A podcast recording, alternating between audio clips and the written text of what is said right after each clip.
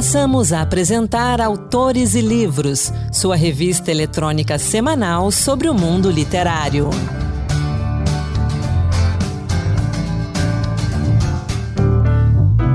Olá, seja muito bem-vindo. A partir de agora, Autores e Livros, a revista literária da Rádio Senado.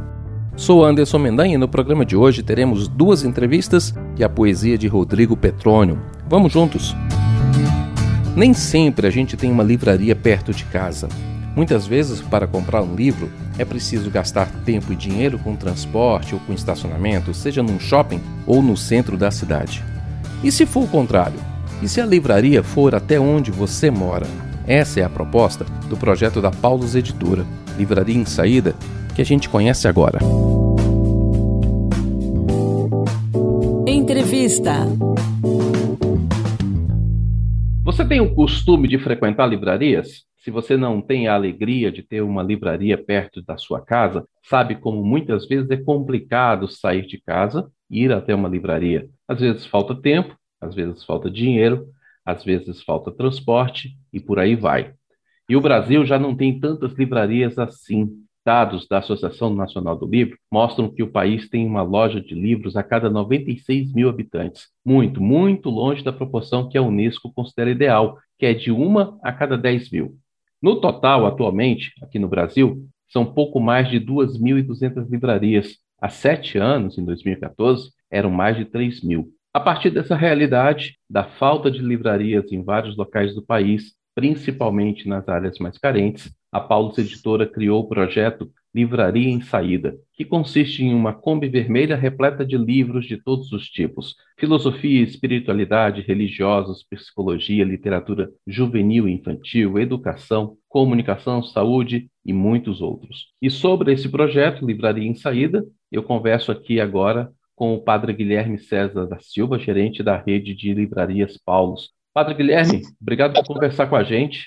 Eu que agradeço o convite. Muito obrigado. Padre, explica para a gente o que é a Livraria em Saída e como nasceu esse projeto. Então, a Livraria em Saída, como você disse, são duas combis que rodam o Brasil, levando cultura e literatura a lugares aonde o acesso é mais complicado. Como você disse, temos uma parcela muito pequena das cidades do país que tem acesso a uma livraria. Então, a nossa ideia é chegar nos lugares aonde não é possível ter uma livraria e também comunidades de periferia, aonde também o acesso aos livros é mais difícil. Então, a gente criou essa iniciativa. Essas duas combis, que são combis da editora, que estavam paradas, a gente recuperou essas combis e deu uma utilidade social para elas. E o projeto cresceu. Além das combis, nós temos também 15 carros que também são usados como uh, livraria em saída. A iniciativa começou num período da pandemia, onde, obviamente, as vendas caíram bastante, então os recursos eram limitados e nós usamos dos recursos que tínhamos disponível, né, com investimento até bastante baixo, para conseguir levar. E hoje o projeto já passou por alguns estados e a ideia é que ele se expanda aí, especialmente no interior do Brasil, no interior dos, dos estados mais distantes aqui, uhum. da região de São Paulo, do Rio de Janeiro, Minas Gerais, aonde há uma concentração até razoável de lojas, de livrarias, né? Como é que tem sido a recepção desse projeto nas comunidades? Como é que as pessoas recebem a livraria quando ela chega? Então, a, a primeira iniciativa foi no estado do Alagoas. É, coincidiu com a inauguração da 32ª loja da Paulus lá. E a, a Kombi ficou lá mais ou menos dois meses e rodou várias cidades do estado e especialmente a periferia de Maceió, da capital. Em alguns lugares as pessoas realmente não tinham acesso é, a livros, não, não tinham contato, não iam no centro da cidade, uhum. não iam nos shoppings. Hoje a gente tem uma concentração muito grande de livrarias em shoppings, né? Isso delimita ainda mais o acesso. Então muitas pessoas já estavam há muito tempo ou sem contato com livros, e especialmente as crianças, né? As crianças são as que mais é, se encantam quando vê aquela Kombi vermelha com todo preto na frente, ela chama bastante atenção. A recepção tem sido muito positiva nas comunidades onde a, a Kombi se propõe aí, aumentou bastante nas últimas semanas o pedido de, de pessoas e comunidades para que a Kombi fosse até elas. A gente não consegue atender todo mundo, mas já tem um cronograma de lugares onde a Kombi vai passar. As Kombis vão passar. Como o senhor falou aí, e a gente está comentando que nós temos poucas livrarias no país, um número bem abaixo do recomendado pela Unesco, é, essa questão também e a falta de bibliotecas afeta a leitura no Brasil, né? A gente tem as pesquisas que mostram que a leitura não cresce tanto assim, o número de pessoas lendo, o número de livros que leem por ano, mas basicamente o problema é esse, né? A falta de acesso ao livro, seja por meio de biblioteca ou por meio de livrarias ou condições financeiras.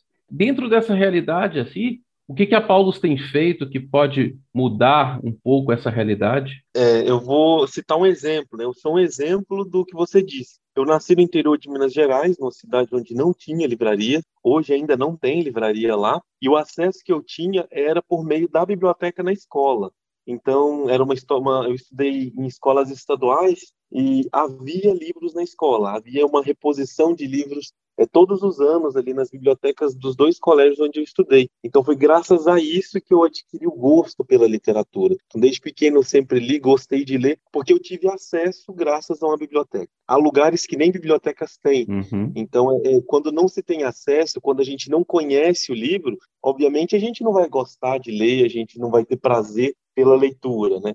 Mas uh, sobre a sua pergunta, o que a Paulo tem feito? A Paulus tem feito esse projeto, é um dos projetos nossos, da Livraria em Saída. São essas duas combis mais 15 carros, são pequenos furgões. E também a gente tem aberto livrarias. De dezembro de 2020, agora nós abrimos três livrarias. Uma no interior do Paraná, na cidade de Guarapuava, na capital do Alagoas, em Maceió, e a última em Campina Grande, no interior da Paraíba. A gente pretende expandir a nossa rede de, de lojas, de livrarias, em cidades de médio porte. A gente já está em todas as cidades grandes, a gente quer expandir para o interior. É uma maneira da gente também levar literatura, da gente levar acesso à cultura. Quando a gente abre uma livraria, para nós, para Paulo, não é simplesmente abrir uma casa onde a gente vai vender. É muito mais do que isso. Para nós significa levar cultura, conhecimento, como você disse também, é, espiritualidade. As livrarias promovem cursos, formação, simpósios, congressos. A gente trabalha junto com escolas, com faculdades. Então, quando há uma livraria da Paulus em algum lugar, a gente consegue expandir a nossa rede de acesso à leitura e à cultura para mais lugares. E nunca fica só na cidade onde a gente abriu a loja. A gente tenta ir também nos arredores. E as pessoas às vezes ligam a Paulus somente a livros religiosos, né? Mas a Paulus é muito mais literatura infantil, juvenil, livros de humanidades. Como é essa ação? É uma editora voltada para a formação da pessoa? É, o nosso principal objetivo é a formação humana e cristã das pessoas. Então, por isso que nós temos livros de filosofia, livros de teologia, de psicologia. O nosso catálogo infanto-juvenil é muito vasto, são mais de 450, entre 450 e 500 títulos só voltado para o público infantil e não é um conteúdo propriamente religioso. A gente uhum. fala de valores, a gente fala de educação, a gente fala de diversidade cultural, a gente fala de, de, de diversos temas. Nosso catálogo de psicologia também é um catálogo bastante rico, de comunicação social, é, temos também literatura, literatura brasileira, então, não é simplesmente uma livraria católica, uma livraria religiosa, ou uma, uma editora que trabalha só com esse material. Não, esse é uma das partes do nosso segmento, mas é, a gente é muito mais do que uma, uma livraria simplesmente religiosa, uma editora simplesmente religiosa. Aproveitando o que o senhor falou do número de livrarias que a Paulus tem, 33 livrarias no Brasil, como é que o senhor vê a situação das livrarias hoje em dia aqui no Brasil? Por acaso a Paulo teve que fechar alguma loja durante a pandemia, mas o senhor falou aí que houve expansão nesse período, né, de 2019 para cá. Então, como é que o senhor vê a situação das livrarias no Brasil? A Paulo uh, não fechou nenhuma loja no período da pandemia como você mesmo disse, nós abrimos três lojas e a gente prevê abrir em 2022 mais uma livraria, pelo menos. É uma situação complicada, não é fácil. Eu acho que não está fácil para nenhum segmento, mas o segmento da cultura, da educação é um segmento, que sofre bastante em períodos de crise. Nós acreditamos nesse projeto, nós acreditamos é, que é possível sim a gente transformar o ambiente que a gente vive por meio da educação e da cultura. Então, por isso que a gente investe. A gente acredita que é um investimento, sim. E acreditamos na transformação das pessoas por meio da leitura, do conhecimento, da arte, da literatura. Tá certo, então, Padre Guilherme César da Silva, obrigado por conversar com a gente aqui no Autores e Livros. Um grande abraço e estamos abertos. Quando tiver novidades, outras informações sobre lançamentos da Paulus, vem conversar com a gente. Agradeço muito o convite e gostaria de aproveitar e convidar todos os, os ouvintes a visitarem uma das nossas livrarias. Vai ser uma grande alegria receber a todos. Quer conhecer mais as publicações da Paulus Editora? Acesse então o portal paulus.com.br e confira os mais recentes lançamentos de livros nas áreas juvenil e infantil, psicologia, filosofia e também religiosos. A gente agora vai para o intervalo e na volta, uma entrevista sobre um romance que fala das armadilhas no amor e do relacionamento virtual na internet. Autores e livros de volta, transmitido de Brasília para 16 capitais pela Rede Senado de Rádio. Disponível também em senado.leg.br/rádio e nos principais aplicativos de podcast. E não podemos esquecer das nossas rádios parceiras conveniadas à Rádio Agência Senado, espalhadas por todo o Brasil que também estão conosco transmitindo autores e livros. Um grande abraço para todo mundo, é uma alegria ter vocês conosco. Na entrevista de agora, um romance que questiona a procura da felicidade pela satisfação dos prazeres imediatos. Insídia, de Rosiane Souza. Entrevista. O livro da entrevista de hoje é Insídia, de Rosiane Souza, um romance que questiona a satisfação nos prazeres imediatos. Através da história de Jamile, o livro fala de armadilhas no amor, traição, independência feminina, relações fracassadas do mundo real e relações virtuais. Rosiane Souza, bem-vinda ao Autores e Livros. Obrigada pela oportunidade. Rosiane, fale um pouco de Insídia para a gente, como é que nasceu esse livro? Então, Insídia, na verdade, é é, nasceu de um conto que eu submeti a um concurso um tempo atrás. Ele chegou a ser publicado numa coletânea, e depois que, que essa coletânea saiu do catálogo da editora, eu resolvi publicar o conto, mas eu senti que faltava ali alguma coisa, ele precisava ser desenvolvido, né? E aí eu comecei a destrinchar o, o, os fatos, as coisas que aconteciam nesse conto, e ele se transformou nessa novela, né? Como veio a ideia exatamente dessa história, eu não sei. Ela brotou e surgiu, uhum. né? Depois eu só fui destrinchando as coisas e, e, e ampliando aí as ações dos personagens para criar esse livro. Você se inspirou em algum caso real, em alguma situação conhecida para criar essa história? Eu acho que sim e não, né? Nenhum caso específico, mas é uma história que, que traz a realidade de muitas mulheres, de muitas famílias, né? é, é uma realidade que a gente vê mas eu não é, não teve assim nenhum caso concreto específico que eu falei não vou contar essa história nesse livro. Quando você começa a escrever ali, quando você começa a contar a história, nós temos vários temas ali profundos, né? Temas fortes. Vamos começar ali pela questão do relacionamento virtual. Como é que foi a pesquisa para criar esses detalhes? Você chegou a entrar em algum tipo de site para conhecer como que eram as coisas por lá? Ou foi através de descrições? Como é que foi esse processo? É, eu cheguei a entrar no site, né? Então, algum tempo atrás, eu fiquei sabendo, é, acho que li em algum lugar, né, sobre esses sites que têm como objetivo, né, específico, uh, relacionamentos extraconjugais busquei essa, essas ideias, então, primeiramente, eu li algumas coisas, entrei em alguns, vi descrições e tal, e eu acabei entrando, sim, no site, inclusive no livro tem uma mensagem, a primeira mensagem que a Jamile recebe do, do uhum.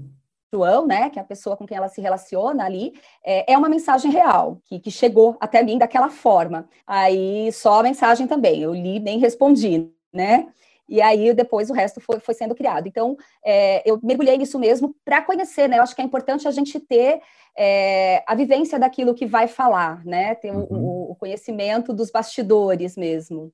Uhum. O que mais te espantou nas suas pesquisas nesse site? A ousadia. É, é, eu entrei no site praticamente com informação nenhuma, né? Um nome falso e, e sem foto, sem nada, e assim, na primeira, de um dia para o outro, assim, já surgiram várias mensagens com convites, né, para verificar álbuns de fotos e alguns bastante ousados, vamos dizer assim. Como eu falei, Insídia é um livro intenso. Ele é curtinho, mas você trabalha temas fortes como traição, dificuldades do casamento, insatisfação, sentimento de abandono e esses relacionamentos que nascem no mundo virtual. Qual desses temas você considera primordial para uma reflexão por parte do leitor? Eu acho que esses temas, de certo modo, eles, eles se interligam, né? Porque a Jamile, ela vive uma, uma relação de abandono emocional por parte do marido, que, que é um workaholic, que é uma pessoa viciada em trabalho, mais se afastando da família, é, e esse afastamento vai criando nela uma carência que acaba levando ela para para essa busca na internet, né? Para essa busca por distrações, por algum tipo de distração, por algum sentido na vida dela. É, a gente tem ali também a questão da maternidade, que, que a envolve muito no início, mas conforme uhum. os filhos vão crescendo, ela também vai, vai sentindo esse outro tipo de abandono, porque eles já não dependem tanto dela, e por conta dessa maternidade, da ausência do marido, ela abandona a vida profissional, e aí nessa busca, né, na, na internet, a gente vai vendo o, o quanto uma coisa está ligada à outra, né? Então ela começa uma busca por distração e sem perceber ela entra no envolvimento emocional, amoroso ali e, e as coisas vão vão acontecendo. Essa questão da Jamile, a gente acha que hoje, em dia, no século 21, não é tão comum a mulher largar sua profissão, largar seu trabalho para ficar em casa cuidando dos filhos, mas existe uma parcela grande da população feminina que faz isso. E aquelas que não abandonam o trabalho acabam ficando, digamos assim, estagnadas, não se desenvolvem na carreira, não avançam, porque tem a, a famosa segunda jornada para cuidar, né? Essa realidade toda provoca na Jamile uma, essa situação de abandono, né? Pois ela não tem uma carreira, não tem um círculo de amizades, não tem nenhum outro ambiente para frequentar, a não ser aquele ambiente familiar ou seja, da casa dela ou da casa dos pais, né? Aí, então, quando você trabalha isso no livro, como é que você vê essa questão da independência feminina, dessa situação toda? Isso, isso é ainda uma, uma luta muito grande né, de nós mulheres, porque de fato é, é, muito comum mulheres abandonarem a sua vida profissional por causa dos filhos, né? Essa ideia da dupla jornada, que é uma coisa que só existe para a mulher, né? O, uhum. o, homem ele trabalha e, e muitas vezes ele não vê responsabilidade no lar com filhos, com nada, né? E, e, essa sobrecarga, ela vem mesmo sobre a mulher. Muitas abandonam essa, essa vida profissional é, e como você disse, é, aquelas que insistem esbarram né, em, em muitas, muitas barreiras ali para ascender profissionalmente. É, além disso, tem toda uma questão da cobrança familiar e social, porque é, quando você toma a decisão de não abandonar o seu trabalho, de dividir a maternidade, a sua casa, com o, o, os pessoas te veem como irresponsável uhum, também, sim. né? Então, no trabalho, você é uma irresponsável porque eventualmente precisa correr para levar um filho no médico, ficar em casa para cuidar de uma doença da criança, e em casa você é uma irresponsável porque você deixa seu filho com uma babá, numa escola, com uma avó para poder trabalhar. Então, é, de todos os lados existe essa, esse sufocamento mesmo da mulher, né? E, enfim, a gente não vê isso acontecendo ao contrário, né? Do lado do homem. É, é muito raro a gente ver um homem que deixa o seu trabalho. Tem, também tem. Mas é, é muito raro a gente ver aquele que deixa para cuidar de um filho. Quando um homem sai do serviço para atender a necessidade de um filho, olha como ele é um bom pai, tem muito disso. Um cara, a pessoa que troca uma fralda, olha só que bom pai, ele troca a fralda do filho, ele faz a mamadeira. Então, Verdade. de todos os lados ainda a gente tem essa, né, essa cobrança. Uma questão que me chamou a atenção no livro é que Jamile, na hora que entra nessa situação toda, em vez de ela ir para a conversa séria, ela foge para o mundo colorido da internet. Isso tem se tornado, acho que assim, uma coisa bem frequente. Será que o imediatismo dos dias de hoje, que tomou conta da sociedade, as pessoas não sabem mais ter relacionamentos sólidos, concretos? É, eu acho que a internet é um meio fácil, né? É, a, a, questão do conversado, tentar resgatar laços, e talvez não tenha se desenvolvido nas pessoas, no, nos casais, esse hábito de, de colocar para fora o que acontece. E a gente tem essa facilidade da internet, né? Você entra lá, você é, é uma válvula de escape e é muito fácil, tá na mão. E esse imediatismo mesmo do, do, do, mundo atual, assim, eu quero a coisa agora, eu quero resolver isso agora, né? Então é muito mais fácil. Você pega ali um celular, você resolve aquilo, você foge da realidade. É mais fácil hoje fugir é, dos problemas é, do que era antigamente, né? Mas não que eles não existissem. Às vezes as pessoas se conformavam mais com eles. Uhum. Esse é seu terceiro livro, né? Você já publicou dois livros anteriores. Vem algum quarto livro por aí também? Vem, vem sim. Bom, eu sou aquela escritora que demora, sabe? Eu sou preguiçosa, como eu tenho outro trabalho, então é uma coisa que eu tenho que dividir ali. É, mas eu tô, eu, eu estou num, em andamento aí com dois, dois projetos em andamento. São dois romances aí também. Esse modelo de produção independente, se eu não me engano, o livro também esteve no cartaz, né? Ou ainda está lá, tem dado resultado? Isso. É a forma que a gente consegue hoje, né? Produzir, né? Uhum. É, são muitos autores produzindo, é muita coisa caindo na Amazon, né? Eu tenho tido retornos positivos dos meus livros, mas eu ainda estou naquela coisa do engatinhar, né? O meu primeiro romance foi publicado em 2019, tem um conto do ano passado e agora Insídia. É, mas eu me sinto ainda muito engatinhando, agora eu estou começando a, a a vender ali alguma coisa, né? A uhum. dificuldade da produção independente é que tudo depende muito da gente, né? Eu gosto, né? Pela liberdade também que a gente tem de, de, do fazer, né? Da escolha, a escolha de quem vai cuidar de revisão, de uma leitura uhum. crítica. Mas se alguma editora assim quiser conversar, eu estou aberta. E os nossos ouvintes ou editoras que quiserem entrar em contato com você, como é que faz? Onde eles podem te encontrar? Acho que o meio mais fácil é o meu Instagram, Roseane Souza, tudo com S, 78. É o meu arroba no Instagram. Tenho também a página no Facebook, Rosiane Souza, e mandando eu sempre respondo. Tá certo então, Rosane. Obrigado pela conversa aqui no Autores e Livros. Sucesso com Insídia, sucesso também com os próximos livros. Agradeço por ter lido meu livro e estamos aí. Muito obrigado, Rosane. Até a próxima. Até. Insídia, de Rosiane Souza, tem 120 páginas e está disponível na Amazon, na versão digital por R$ 8,99 e na versão impressa por 28 reais. Se você quiser saber mais sobre esse livro, acesse o Instagram e use a hashtag Dicas Autores e Livros. E como sempre, a poesia tem um espaço garantido aqui no Autores e Livros. No Encantos Diversos de hoje, Marluce Ribeiro nos traz um pouco da obra do poeta, professor e filósofo Rodrigo Petrônio. Encantos Diversos Poemas que tocam.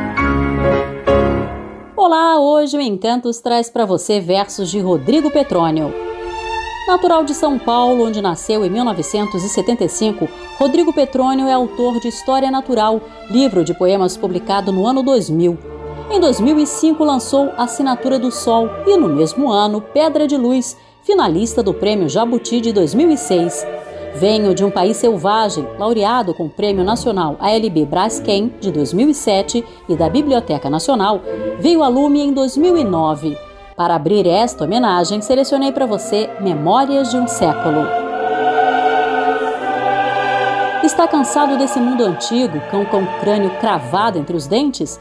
Sacode as ancas e a cabeça e cospe de lado o despojo da civilização a que um dia serviu o servo sujo, humilde paciente Jazem fêmures nesse paraíso inaugural e com estalo anunciam a nova idade de homens de areia erguendo manifestos ao sol e contemplando grandes máquinas, aviões, automóveis, engrenagens que a ferrugem come sem nenhum motivo ou finalidade aparente. Além de escritor, Rodrigo Petrônio é professor e filósofo. Do livro História Natural, publicado no ano 2000, ouça agora Solar.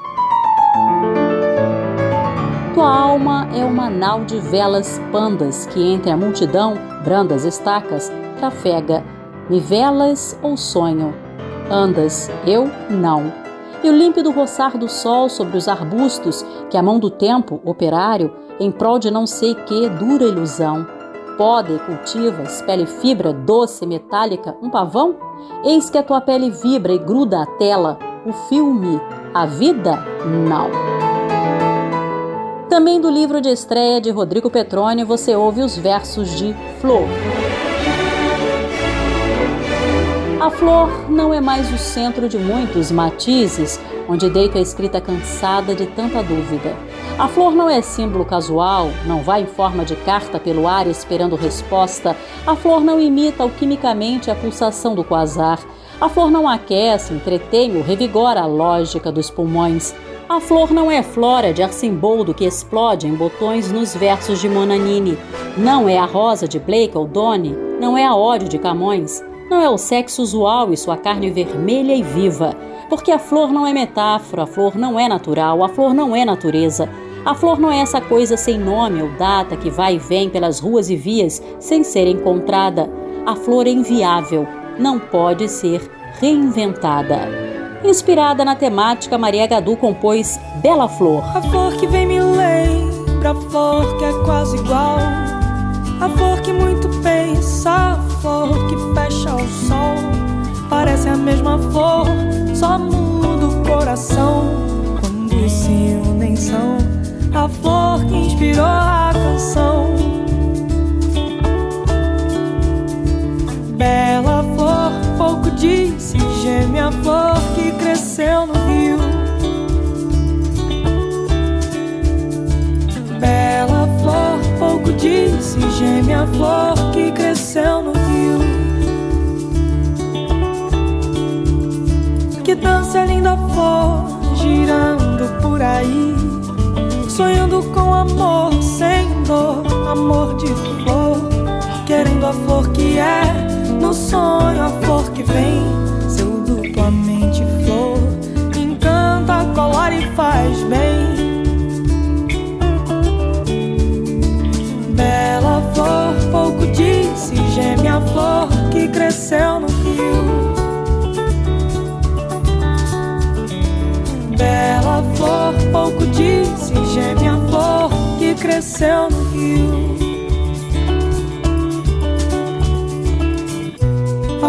Flor, se tu canta essa canção, todo o meu medo se vai pro vão, pra longe, longe que eu não quero. Com autores livros, a revista literária da Rádio Senado vai ficando por aqui. Obrigado pela sua companhia, obrigado pela sua audiência.